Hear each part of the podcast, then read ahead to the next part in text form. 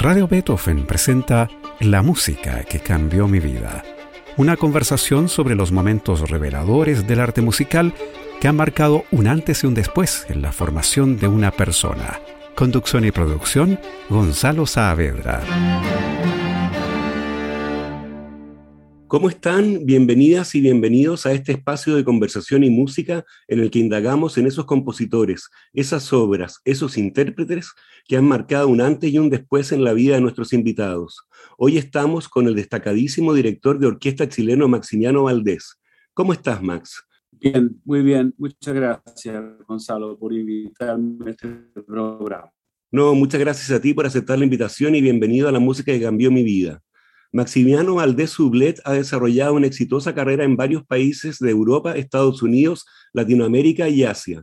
Después de estudiar en la Academia Santa Cecilia en Roma, fue director asistente en la Fenice, en el Festival de Tanglewood y en la Ópera de París. Luego ha sido director titular de la Orquesta de Euskadi, principal director invitado de la Orquesta Nacional de España y por más de 15 años director titular de la Orquesta Sinfónica del Principado de Asturias. Durante 10 años fue director titular de la Filarmónica de Buffalo en los Estados Unidos, así como director principal de la Orquesta de la Ópera del Teatro Municipal de Santiago de Chile. A partir de 2008 es director titular de la Orquesta Sinfónica de Puerto Rico y del prestigioso Festival Pau Casals. Desde el comienzo de su carrera ha estado ligado al proyecto de Orquestas Juveniles de Venezuela, donde ha realizado grabaciones para el sello Dorian junto a la Orquesta Sinfónica Simón Bolívar.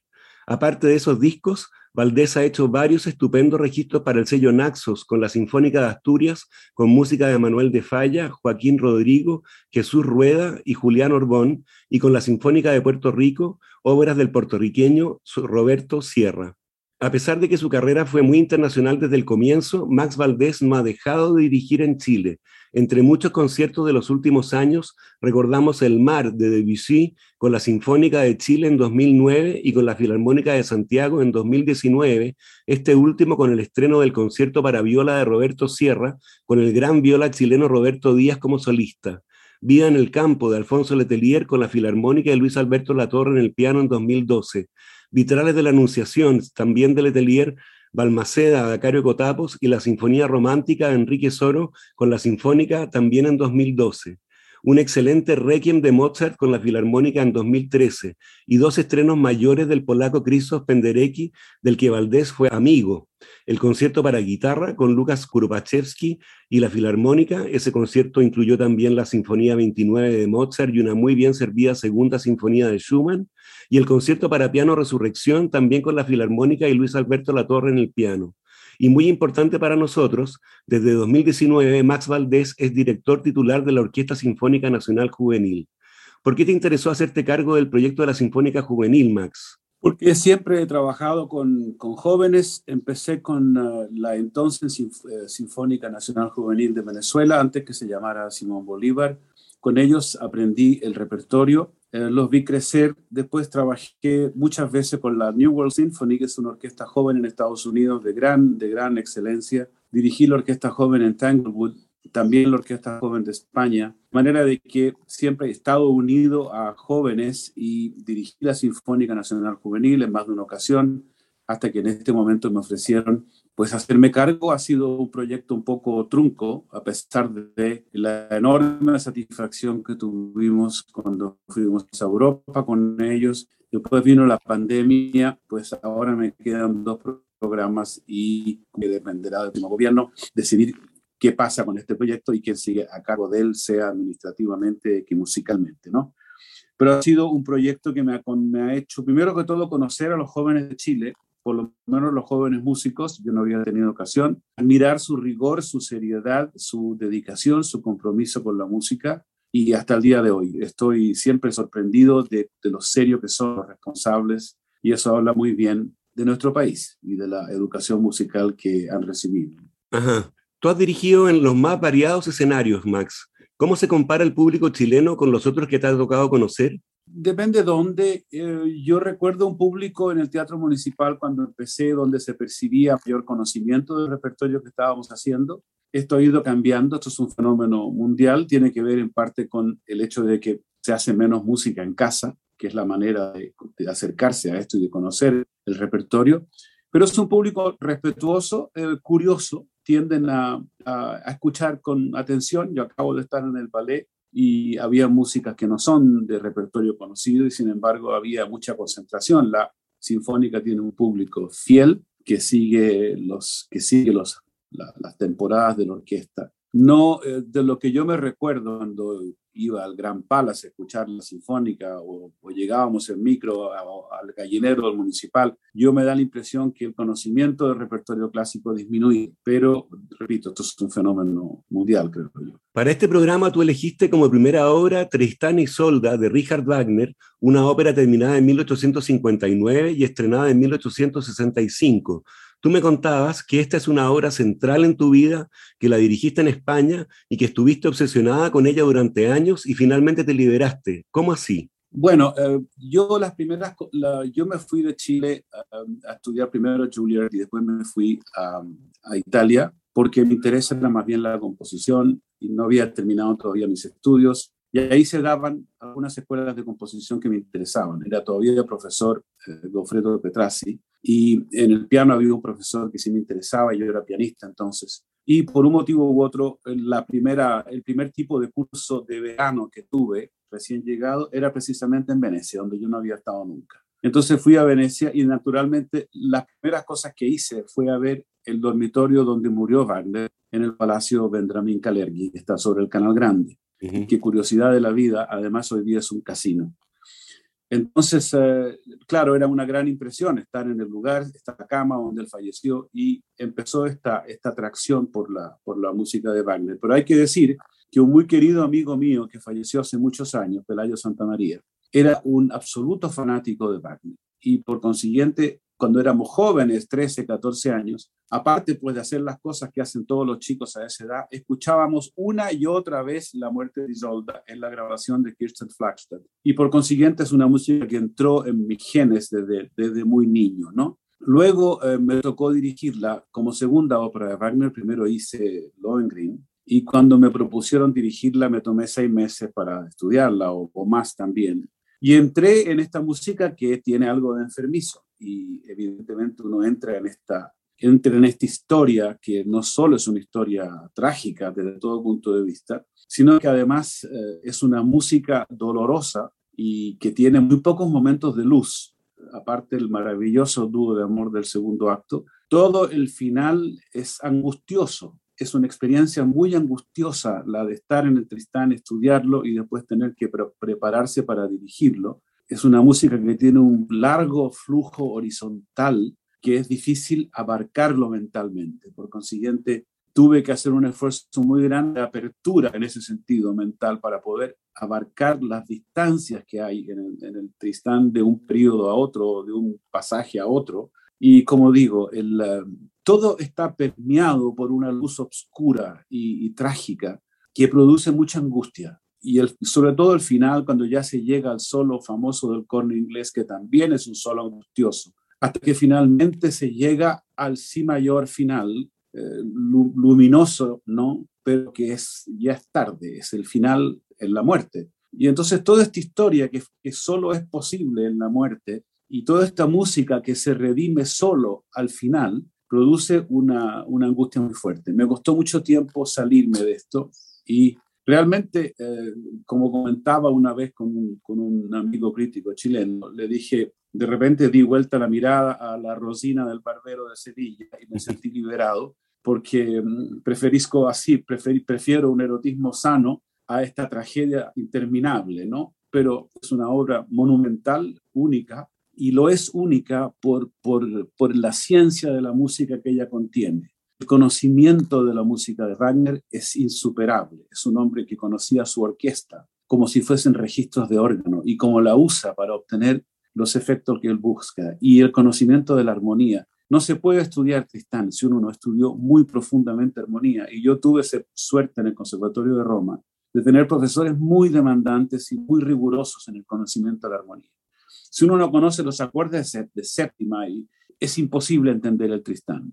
Y gracias a Dios pude hacerlo, pero es un trabajo que un director que no conoce la armonía no lo puede afrontar. Y se nota, en muchas ejecuciones se nota, aquellos directores que pasan por encima de resoluciones armónicas que requieren tiempo y que requieren comprensión de parte del público, absorción de parte del público. Quizás eso, el absorber esta música desde un punto de vista de la, de la complejidad de su lenguaje armónico, es algo muy difícil. Pero como digo, fue central, lo sigue siendo de alguna manera, y, nada, digo, es un monumento al romanticismo, ¿no? al encuentro con una realidad esquiva y dolorosa. ¿Qué te parece que escuchemos entonces el comienzo de este monumento, como tú lo llamas, el famosísimo preludio de Tristana y Isolda de Richard Wagner? Interpreta la Philharmonia Orchestra dirigida por Wilhelm Furtwängler.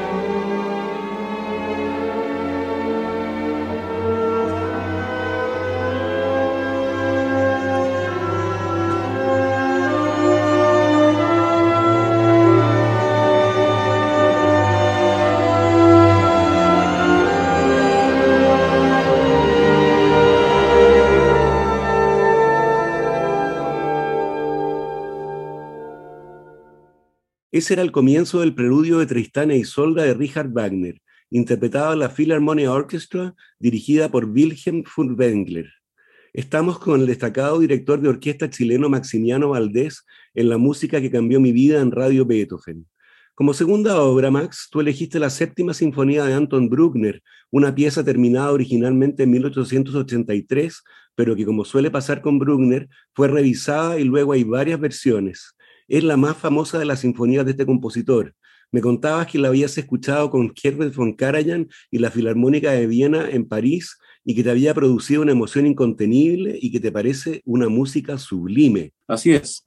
Eh, yo nunca fui bruckneriano hasta hace pocos años. Tenía las dudas que tienen muchas de las personas que escuchan la música de Bruckner, interminable, algunas, eh, algunas, algunos pasajes que se justifican en un órgano, pero en una orquesta resultan feos, por último hay que decirlo.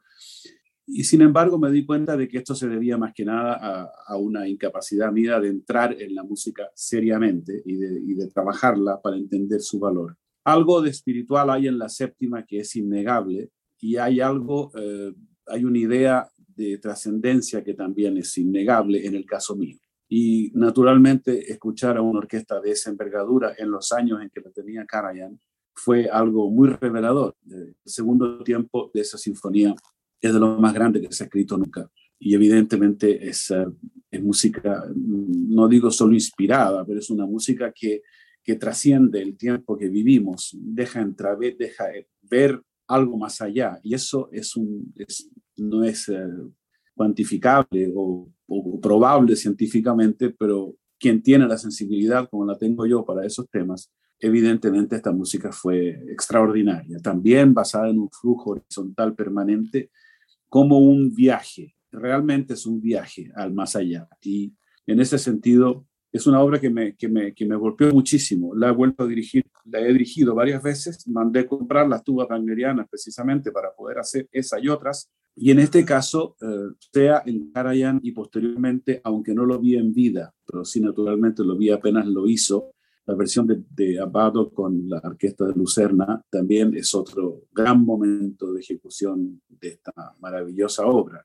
Luego me he acercado, he dirigido sexta, he dirigido cuarta, ¿no? y ahora espero con el tiempo dirigir la octava y la novena, pero la séptima sigue siendo una de las obras más trascendentes. Por desgracia fue usada también en acontecimientos luctuosos, como cuando se usó para el funeral de Goebbels, inmediatamente después que había muerto el jerarca nazista. De modo de que se sabe que se utilizó políticamente la música de Bruckner, ¿no? Por el régimen nazi. Pero esa es la razón por la cual yo me acerqué tanto a esta música. Muy bien, escuchemos entonces el comienzo del segundo movimiento de la séptima sinfonía de Anton Bruckner. Interpreta la Orquesta Filarmónica de Viena, dirigida por Herbert von Karajan.